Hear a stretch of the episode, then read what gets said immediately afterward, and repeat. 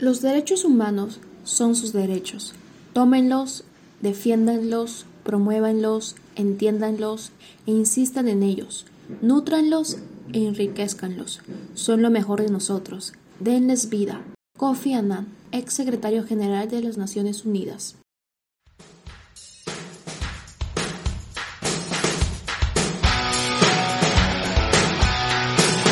Saludos a toda nuestra comunidad oyente del podcast Taos al Día. Mi nombre es Alexa Reyes, miembro de la Comisión de Investigación del Taller de Derecho y Relaciones Internacionales Alberto Ulloa Sotomayor, y el día de hoy dirigiré la presente entrevista con lo referente al tema de Tratados sobre Derechos Humanos en el ámbito jurídico nacional. En esta oportunidad hablaremos sobre los tratados de derechos humanos en el ámbito nacional, el proceso de incorporación, su jerarquía, su aplicación e interpretación. Además, tendremos una entrevista con un especialista en la materia, el cual nos disertará sobre algunas cuestiones teóricas y prácticas de los tratados. La incorporación de los tratados de derechos humanos en el ordenamiento jurídico interno debe analizarse desde la posición que el Estado haya adoptado. Esta tendrá vinculación con lo establecido en sus constituciones, y si no hubiera referencia expresa de ello en sus constituciones, la doctrina y jurisprudencia brindará luces sobre ello. En ese contexto, la incorporación puede ser, por un lado, monista o de incorporación automática, o por otro lado, dualista o de incorporación legislativa. En un sistema monista, el ordenamiento internacional y el interno se vuelven uno solo, y la incorporación de los tratados internacionales se da de forma automática luego de su ratificación por los estados. En ese sentido, los tribunales internos tienen que aplicar las normas contenidas en dichos tratados de manera inmediata. Los países que han seguido la técnica de la incorporación automática han sido Francia, Estados Unidos, Suiza, algunos países de África y Asia y también la gran mayoría de países latinoamericanos. En cambio, en un sistema dualista, el ordenamiento internacional y el interno son dos sistemas jurídicos separados. Para que las normas contenidas en dichos tratados puedan ser aplicadas de manera interna, se debe dar un acto legislativo por el cual se transforme el contenido de la norma internacional bajo los procedimientos internos vigentes para la aprobación de leyes. Los países que han seguido la incorporación legislativa son el Reino Unido, los países de la Commonwealth o Comunidad de Naciones y los países escandinavos. La jerarquía con la que ingresan los tratados internacionales al ordenamiento interno es establecida por las constituciones de cada país. Se pueden mencionar cuatro clasificaciones. La supraconstitucional, por la cual el derecho internacional puede modificar la Constitución. La constitucional, por la cual el derecho internacional es equiparado a la Constitución. La supralegal, por la cual el derecho internacional se encuentra debajo de la Constitución, pero por encima de las leyes internas. Y la legal, por la cual el derecho internacional es equiparado a las leyes internas. Ahora, Luego de que se ha dado la incorporación, se ha establecido su jerarquía, se ha dado por consentida su autoejecutabilidad, solo falta que estos sean exigibles y aplicados por un juez. Para ello, se debe ingresar al campo de la interpretación y aplicación del derecho internacional por un juez nacional, tomando en cuenta lo establecido en la Convención de Viena sobre el derecho de los tratados u otros tratados de carácter general, tratados sobre derechos humanos, y los del derecho interno, para así poderlos sistematizar. El día de hoy presentaremos a Pablo César Rosales Zamora, docente de Derecho de los Tratados y de Derecho Internacional Público de la Facultad de Derecho y Ciencia Política de la Universidad Nacional Mayor de San Marcos, quien nos dará mayores alcances sobre los aspectos teóricos y prácticos del tema en cuestión. Profesor Rosales, bienvenido y muchas gracias por ser parte de nuestro décimo cuarto episodio. Muchísimas gracias al taller Alberto Ulloa Sotomayor por la cordial invitación. Eh, estoy muy agradecido con, con, participar en esta entrevista acerca de la implementación de los tratados de derechos humanos. Comenzaríamos con la ronda de preguntas. Al investigar el tema nos surgieron algunas interrogantes. La primera de estas fue, ¿cuál es el proceso de incorporación de los tratados internacionales sobre derechos humanos en el ordenamiento jurídico nacional. ¿Podría tal vez brindarnos algunos ejemplos de dichos tratados que se han incorporado a nuestro ordenamiento? Sí, el proceso de incorporación de tratados de derechos humanos eh, supone la mixtura de pasos tanto del derecho interno como del derecho internacional. Primero, si se está ante un tratado multilateral ya adoptado, eh, se examina internamente por los sectores de dicho tratado, pero son los sectores que están involucrados en su implementación.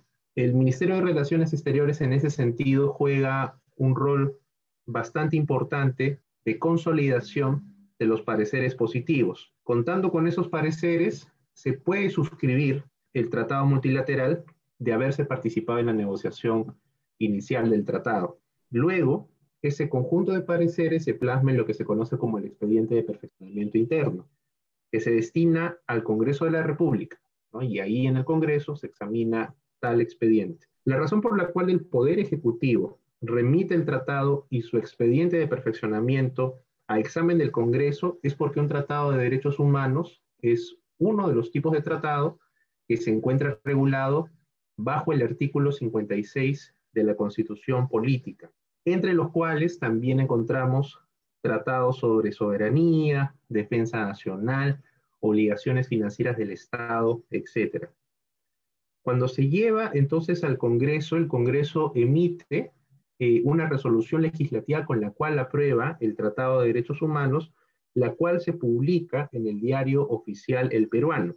Y con esa aprobación, el presidente ratifica internamente el tratado y procede luego, eh, bueno, se procede luego desde el Ministerio de Relaciones Exteriores a manifestar el consentimiento en vincularse de ese tratado mediante el depósito del instrumento de ratificación o de adhesión. Ya para ese momento se debe cumplir con lo establecido en el propio tratado y ahí interviene claramente el derecho internacional. Y en este punto hay que destacar además que cada tratado tiene sus propias reglas sobre entrada en vigor y depósito de ratificaciones o adhesiones. Eh, con relación al segundo punto de tu pregunta, hay que mencionar que el Estado peruano ha incorporado varios tratados de derechos humanos, Estamos hablando tanto de tratados de derechos humanos del Sistema Universal de Protección de Derechos Humanos como del sistema interamericano.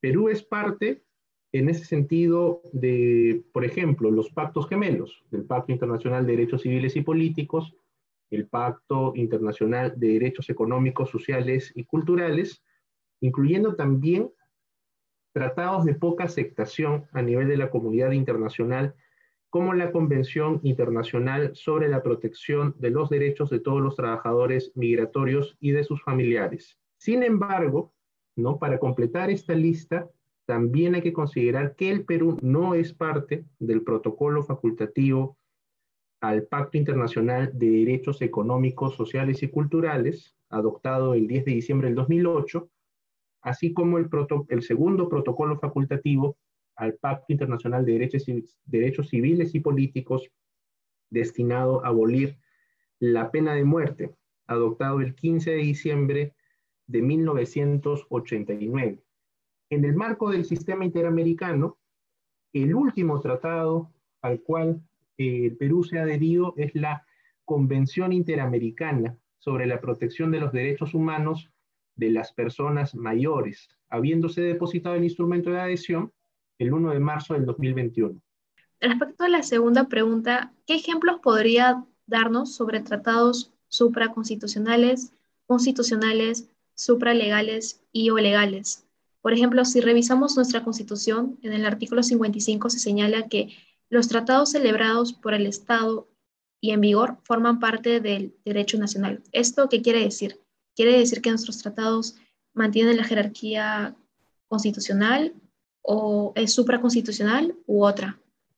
Es una muy interesante pregunta, pero antes de proceder a contestarla, yo quisiera en primer lugar señalar que en el plano internacional, los tratados sean de derechos humanos, sean de cualquier otra materia, inversiones, derecho internacional económico, derecho del mar, etcétera, tienen la misma validez jurídica.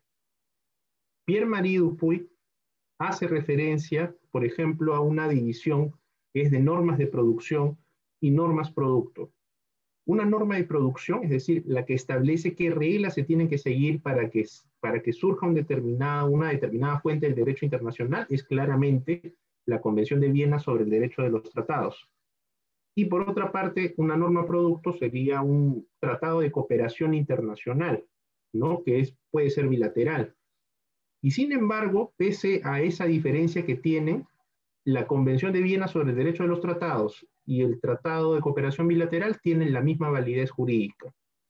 Del mismo modo, cuando nosotros pensamos en un tratado que tiene como objeto y fin la regulación general, ya se trata de un tema del derecho internacional, como la Convención de Viena citada, como la Convención sobre los em, de las Naciones Unidas sobre el derecho del mar, tampoco es jerárquicamente superior a una convención o un tratado que sea de un tema sumamente específico.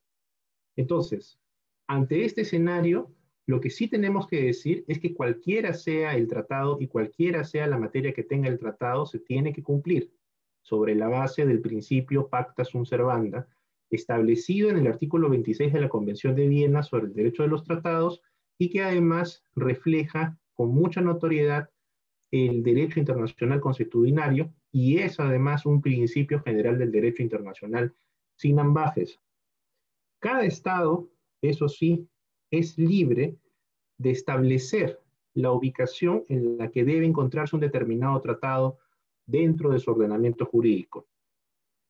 Esa ubicación que va a decidir no puede afectar el cumplimiento del tratado. Dicho esto, en el marco de la doctrina especializada, si nosotros revisamos trabajos de especialistas provenientes de otros países, podemos citar el caso del profesor costarricense Alfonso Chacón Mata o el profesor brasileño Antonio Moreira Maués, vamos a ver que se emplean las categorías de tratados supraconstitucionales, constitucionales, supralegales o legales. Particularmente en el Brasil se ha discutido si, por ejemplo, la Convención Americana sobre Derechos Humanos tiene valor constitucional o tiene valor supralegal. Es decir, por debajo de la Constitución, pero por encima de las leyes. Inclinándose el Supremo Tribunal Federal de Brasil por la tesis de la supralegalidad. O sea, no se le ha brindado rango constitucional en ese caso particular. Es decir, por lo tanto, nosotros tenemos que reflexionar sobre este punto desde una mirada comparada. Y en el caso del Perú, lo que nosotros tenemos que señalar que nuestro ordenamiento jurídico no hace referencia a tratados supraconstitucionales o supralegales. Solo hay tratados de rango constitucional y tratados de rango legal. Esto de aquí es una decisión normativa que proviene de la Constitución y del Supremo Intérprete, el Tribunal Constitucional. La intervención del TC en este punto es totalmente importante, puesto que es el TC el que ha establecido a través de la sentencia del caso de Nina Quispe que los tratados de derechos humanos tienen rango constitucional. Sin embargo, si uno hace una lectura armoniosa de la Constitución, entiende, se entiende o se puede derivar que el rango que posee normalmente un tratado en el Perú es de corte legal, es un rango legal. Eso leyendo, por ejemplo, los artículos 3, 200.4, la cuarta disposición final y transitoria. Entonces, hay que considerar que a diferencia de la Constitución de 1979, que en el artículo 105 decía que los preceptos de los tratados de derechos humanos tienen eh, jerarquía constitucional, en el caso de la actual Constitución no se establece un precepto similar y por lo tanto es necesario que el Supremo intérprete haga y efectúe una interpretación en ese sentido. Lo ha hecho y por lo tanto, si nosotros queremos ordenar estas ideas, llegaríamos a la conclusión que por regla general los tratados en el Perú poseen rango legal y excepcionalmente los tratados de derechos humanos poseen un rango constitucional. Ahora, esto, si lo queremos ejemplificar, la Convención de Viena sobre el derecho de los tratados tendría un rango legal, pese a su importancia, pese a ser una norma de producción. Y por otro lado, el Pacto Internacional de Derechos Civiles y Políticos sí tendría en nuestro ejemplo, un rango constitucional. Sobre las relaciones entre las normas y posibles antinomias, sí surgen varios posibles cuestionamientos. respecto a la decisión jurisprudencial, puesto que todo tratado debe ser cumplido. Y ahí eh, pensemos en el caso de una lex posterior que quiera dejar sin validez un tratado que ha sido celebrado y ratificado internacionalmente antes de esa, de esa ley. Entonces, a pesar de, esa, eh, de ese escenario que puede ser confuso y bastante problemático, independientemente del rango, el Estado peruano se compromete a cumplir con los tratados, sea cual sea el tema que regulen y sus disposiciones. Por eso nuevamente se resalta la importancia que tiene en este caso el principio del pacta sunt servanda. Entonces continuamos con la ronda de preguntas. Ya sería la parte práctica o de opinión. La tercera pregunta es, ¿el Perú en comparación con otros países se encontraría por debajo o encima de estos respecto al cumplimiento de lo ratificado en los tratados internacionales sobre derechos humanos? ¿Podría brindarnos algunos ejemplos? Es una, es una pregunta que, en primer lugar, quisiera decir que para determinar el nivel de cumplimiento de un tratado y cumplirá, comparar perdón, ese nivel de, de cumplimiento, metodológicamente se requiere partir de una definición de qué es exactamente cumplimiento o un elemento de esa definición que se quiera comparar. Y además, por otro lado, eh, los tratados de derechos humanos se caracterizan por contar con órganos que supervisan el cumplimiento de los mismos. Llegando entonces, uniendo estas dos ideas, hay que mencionar que en el caso del sistema interamericano, la Comisión Interamericana y la Corte Interamericana de Derechos Humanos eh, realizan una labor importantísima y dentro de nuestra región. Y siguiendo, por lo tanto, la primera premisa relativa al nivel de cumplimiento, se podría medir de manera muy simple, eh, estableciendo cuántas son las sentencias en las cuales, por ejemplo, un Estado eh, ha sido condenado. Empleando ese esquema, que es un, como digo, es un esquema muy sencillo y muy preliminar, podemos encontrar una cifra en la cual eh, el Perú no estaría muy favorecido, puesto que tiene básicamente el mayor número de sentencias en contra. Hablamos de un número de 47 sentencias seguido muy por debajo por eh, Argentina y Colombia, que son los otros estados dentro de nuestra región que poseen un alto número de sentencias no favorables.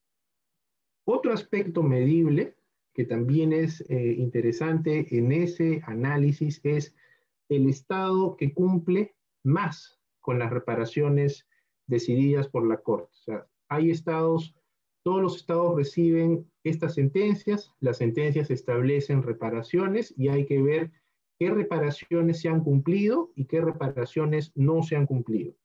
Y aquí se observa que muchas reparaciones no han sido cumplidas del todo por los estados de la región, incluso de sentencias bastante antiguas de la jurisprudencia de la Corte. La página oficial de este Tribunal Internacional ofrece elementos bastante sistematizados como para iniciar un análisis en ese sentido. No obstante, estos aspectos y estas eh, maneras de medir el cumplimiento, que como digo, lo primero que se tiene que fijar es una metodología de lo que tenemos que establecer como concepto de cumplimiento, e, es que en el caso del Perú, pese a este eh, escenario, podemos señalar que el Ministerio de Relaciones Exteriores y el Ministerio de Justicia y Derechos Humanos realizan labores constantes en promover y proteger los derechos humanos de la población. En este punto es muy importante la, la labor coordinada que realizan, dado que el Sistema Universal de Protección de los Derechos Humanos, por ejemplo, tiene órganos de control y constantemente se tiene en consideración las recomendaciones que estos órganos señalan, además de tener en consideración lo que el Consejo de Derechos Humanos también discute en su seno y el empleo del examen periódico universal. Profesor, para usted, ¿cuáles serían los mayores retos al que se enfrenta un país latinoamericano para que cumplan no con lo que se ratifica en el tratado o con lo ratificado? Ya, pues, pues otra de las más interesantes preguntas creo que, que tenemos en el momento, eh, cada tratado, para empezar, es un universo diferente y por lo tanto para determinar cuáles son los retos que tiene un texto convencional debe verse caso por caso. es decir, hay algunos textos que tienen cláusulas que son más progresistas que otros y por lo tanto cada estado puede cumplir más o cumplir menos de acuerdo a ese estándar. No obstante, quisiera destacar, eh, para referirme a tu pregunta, tres factores que pueden identificarse con claridad en el caso de los países latinoamericanos. En primer lugar, administraciones internas no del todo eficientes y en algunos casos deficientes para aplicar un tratado. Y bajo esta idea no solo incluyo a los órganos que materialmente se obligarían a cumplir el tratado, sino también problemas de relacionamiento interinstitucional con las cancillerías. Recordemos que la expresión externa del consentimiento la realiza el Ministerio de Relaciones Exteriores o los ministerios de Relaciones Exteriores de cada Estado, pero además dentro del Estado hay otros órganos y es importante, por lo tanto, una coordinación mucho más armoniosa. Creo yo eh, que en la región ese es un factor gravitante, importante para el posible cumplimiento de los tratados de derechos humanos. El segundo factor es el impulso de celebrar tratados sin contar necesariamente con recursos disponibles. ¿no? Uno tiene que también como Estado pensar racionalmente y establecer pues un análisis profundo sobre qué implica ser parte de un determinado tratado. No se trata solo de celebrar tratados, sino también hay que saber qué tratados se van a celebrar y por qué se van a celebrar. Eso es acorde con la política exterior, eso va a traer beneficios a la población. El Estado tiene la capacidad de cumplir lo que se establece en el tratado. No existe, por lo tanto, una obligación internacional de celebrar tratados. El Estado peruano o cualquier otro Estado tiene soberanía para decidir en qué tratado va a ingresar, es decir, de cuál va a ser parte. Justamente porque no se puede obligar al Estado a cumplir algo que no está a su alcance. En el caso de los tratados de derechos humanos, creo yo que la idea no solamente es tener eh, la celebración de tratados, hay tratados que son básicos, que son generales, de los cuales creo que sí es necesario ser parte, pero hay otros tratados que el Perú todavía eh, podría, u otros países de la región podrían mejorar en ese sentido. Piénsese, por ejemplo, en el protocolo facultativo que yo citaba del PIDEX, que le da la posibilidad al órgano de control de emitir recomendaciones. Sería saludable, pero en el caso del Perú hay eh, cuestiones de tipo de disponibilidad presupuestal que deberían ser manejadas a propósito de cumplir fielmente con todo lo establecido y tener, por lo tanto, una buena performance del cumplimiento del tratado.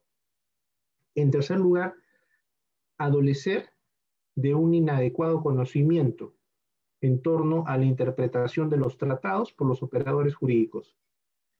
Esto de aquí tiene que ver ya con una premisa de educación del derecho internacional. El derecho internacional no es una materia que se reserva solo a aspectos teóricos desconectados del mundo interno, ¿no? Del derecho interno. Por el contrario, creo yo, y los profesores de Derecho Internacional, las profesoras de Derecho Internacional, se inclinan por señalar y destacar que la materia de derecho internacional es una materia básica, puesto que una de las fuentes de nuestro ordenamiento jurídico son los tratados. Y eso que no estamos hablando de las otras fuentes del derecho internacional. Los tratados se aplican en las diversas materias. Carrillo Salcedo mencionaba con mucha notoriedad que el, derecho internacional expande sus temáticas.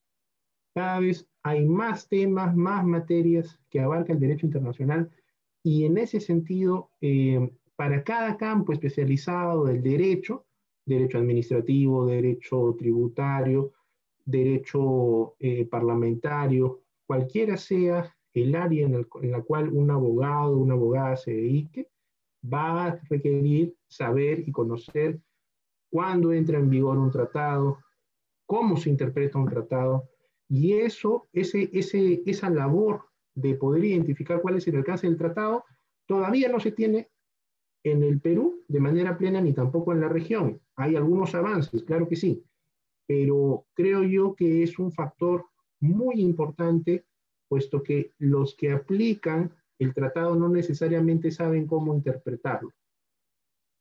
Esos serían entonces los tres factores sobre los cuales creo yo la región eh, en general todavía eh, adolece, todavía tiene defectos o taras, pero creo que con el pasar del tiempo, con la evolución también y la mayor reflexión que se tenga sobre estos temas y este espacio en ese sentido garantiza, creo yo, una posibilidad de discusión sobre estos temas, nos vamos acercando hacia la meta de la efectividad plena de los tratados de derechos humanos. Muchas gracias, profesor. Ya para cerrar, la última pregunta sería, ¿qué es lo que se ha previsto en el derecho internacional frente al incumplimiento de un tratado internacional? ¿Las medidas con las que se cuenta son las idóneas o deberían incluirse otras? Sí, muy bien. Esa es una, esa es una muy buena pregunta también. Eh, unido al derecho de los tratados está el derecho de la responsabilidad internacional. Mientras el primero concierne a las normas primarias, ¿no? generalmente, del derecho internacional que se plasman de forma escrita, el derecho de la responsabilidad internacional refiere a las consecuencias que se desprenden del incumplimiento de las normas primarias. Entonces, ahí tenemos una complementariedad entre el derecho de los tratados y el derecho de la responsabilidad internacional. El derecho de los tratados se establece principalmente en la Convención de Viena sobre el Derecho de los Tratados de 1969 y en el Derecho Internacional Consuetudinario. Aquí también hacemos referencia, pese a que no entraba en vigor, la Convención de Viena sobre el Derecho de los Tratados de 1986. Eh, entonces, es importante considerar que en el marco del derecho de los tratados tenemos esas dos importantes fuentes la misma Convención de Viena sobre el Derecho de los Tratados de 1969 y el derecho consuetudinario, que también es muy importante al momento de estudiar los temas de derecho de los tratados y por lo tanto de las normas primarias. En el caso de la responsabilidad internacional, hasta el momento no se tiene un tratado que regule la materia. Lo que se tiene sí es un producto alcanzado a nivel de la Comisión de Derecho Internacional, que es el proyecto de artículos sobre responsabilidad del Estado por hechos internacionalmente ilícitos del año 2001. Más adelante saldrá en el año 2011 otro proyecto de artículos sobre responsabilidad de las organizaciones internacionales, pero que básicamente versa sobre el Estado en su actuación dentro de las organizaciones internacionales y las implicancias de su participación. Pero concentrándonos en el primero, podemos decir que pese a ser un instrumento de soft law refleja derecho consuetudinario. En suma, el derecho de los tratados tiene esas dos fuentes que ya mencionadas y en el caso del proyecto de artículos solamente hablamos del derecho internacional consuetudinario, no de todas las disposiciones, pero sí de algunas que son bastante importantes y quisiera relucir algunas de ellas a efectos de entender eh, cómo es, cuáles son las consecuencias del incumplimiento de un tratado. Bien, como señala Alain Pelé, la responsabilidad eh, internacional es el corolario del derecho internacional, la mejor prueba de su eficacia y existencia. Y el incumplimiento de un tratado varía de acuerdo a las normas que comprende un tratado. La sentencia de la Barcelona Traction de la Corte Internacional de Justicia discierne dos clases de compromisos, dos clases de obligaciones. Por un lado se habla del jus dispositivum y por otro lado se habla de las normas erga omnes. Hay otra categoría más es muy importante que se presencie en el artículo 53 de la Convención de Viena sobre el derecho de los tratados, que son las normas de jus cogens. Pero yendo al plano del cumplimiento, nosotros podemos decir que las normas de jus dispositivo traen como consecuencia jurídica tres cosas cuando se incumplen. Hablamos de la cesación del hecho internacionalmente ilícito, o sea, eh, no se puede prolongar en el tiempo. Claro está que si es un incumplimiento, el incumplimiento tiene que cesar.